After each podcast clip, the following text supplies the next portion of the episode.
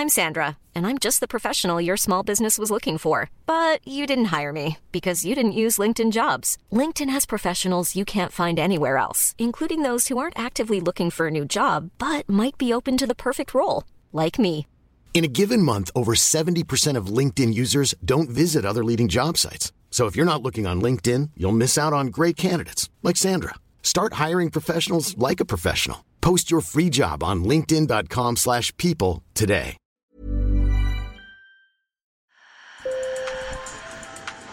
Bonjour. Hello. Hola. Marhaba bikoum. Sur le fil, Le podcast d'actu de l'AFP. des nouvelles choisies pour vous sur notre fil info. En Haïti, quatre mercenaires impliqués dans l'assassinat du président Jovenel Moïse ont été tués et deux autres arrêtés selon la police.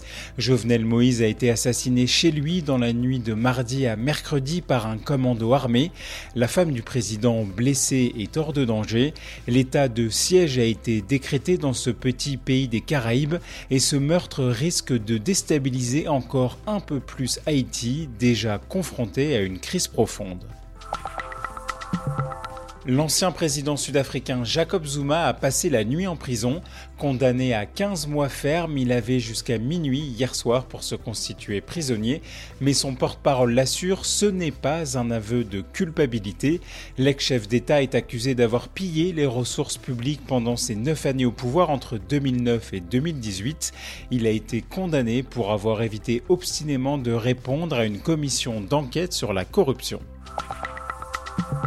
En Hongrie, un livre pour enfants avec des parents homosexuels est placé dans la section Contes de fées sans message d'avertissement. Cela ne plaît pas aux autorités. La société de distribution a écopé hier d'une amende de 700 euros et à partir d'aujourd'hui, il sera interdit en Hongrie de diffuser des contenus sur l'homosexualité auprès des mineurs. Cette loi controversée, accusée de discriminer les personnes LGBT, doit entrer en vigueur ce jeudi.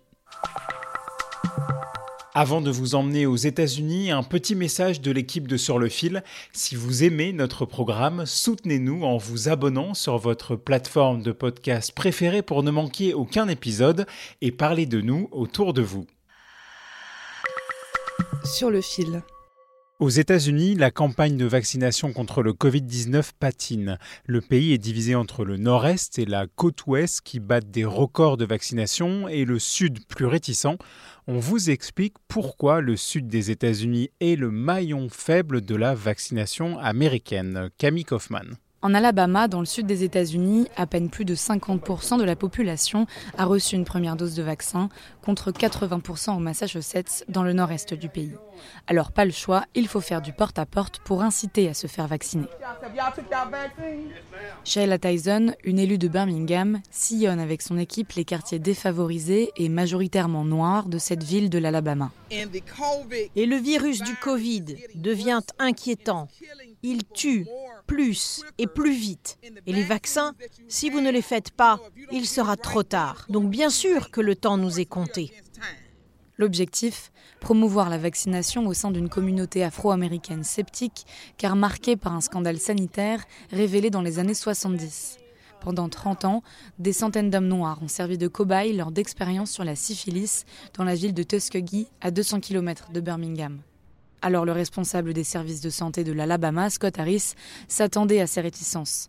En revanche, il n'avait pas vu venir l'autre raison à l'origine des faibles taux de vaccination. Nous constatons également une hésitation chez les hommes blancs, notamment dans les zones rurales. Et cela résulte de la lutte partisane qui dure depuis quelques années.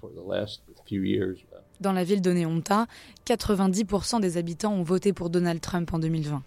Ici, on montre son opposition au gouvernement démocrate en refusant le vaccin. Franck Arendt est coiffeur dans cette bourgade au nord de Birmingham.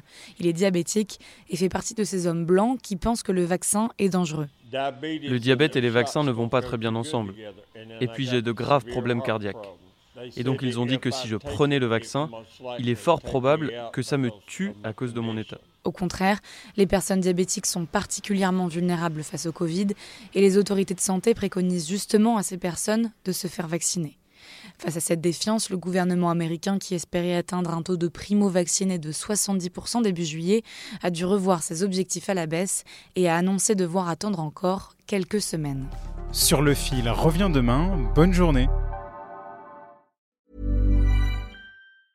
Hi, I'm Daniel, founder of Pretty Litter. Did you know cats tend to hide symptoms of sickness and pain? I learned this the hard way after losing my cat, Gingy. So I created Pretty Litter, a health monitoring litter that helps detect early signs of illness by changing colors, saving you money and potentially your cat's life. Pretty Litter is veterinarian developed, and it's the easiest way to keep tabs on your fur baby's health right at home. Go to prettylitter.com and use code ACAST for 20% off your first order and a free cat toy. Terms and conditions apply. See site for details.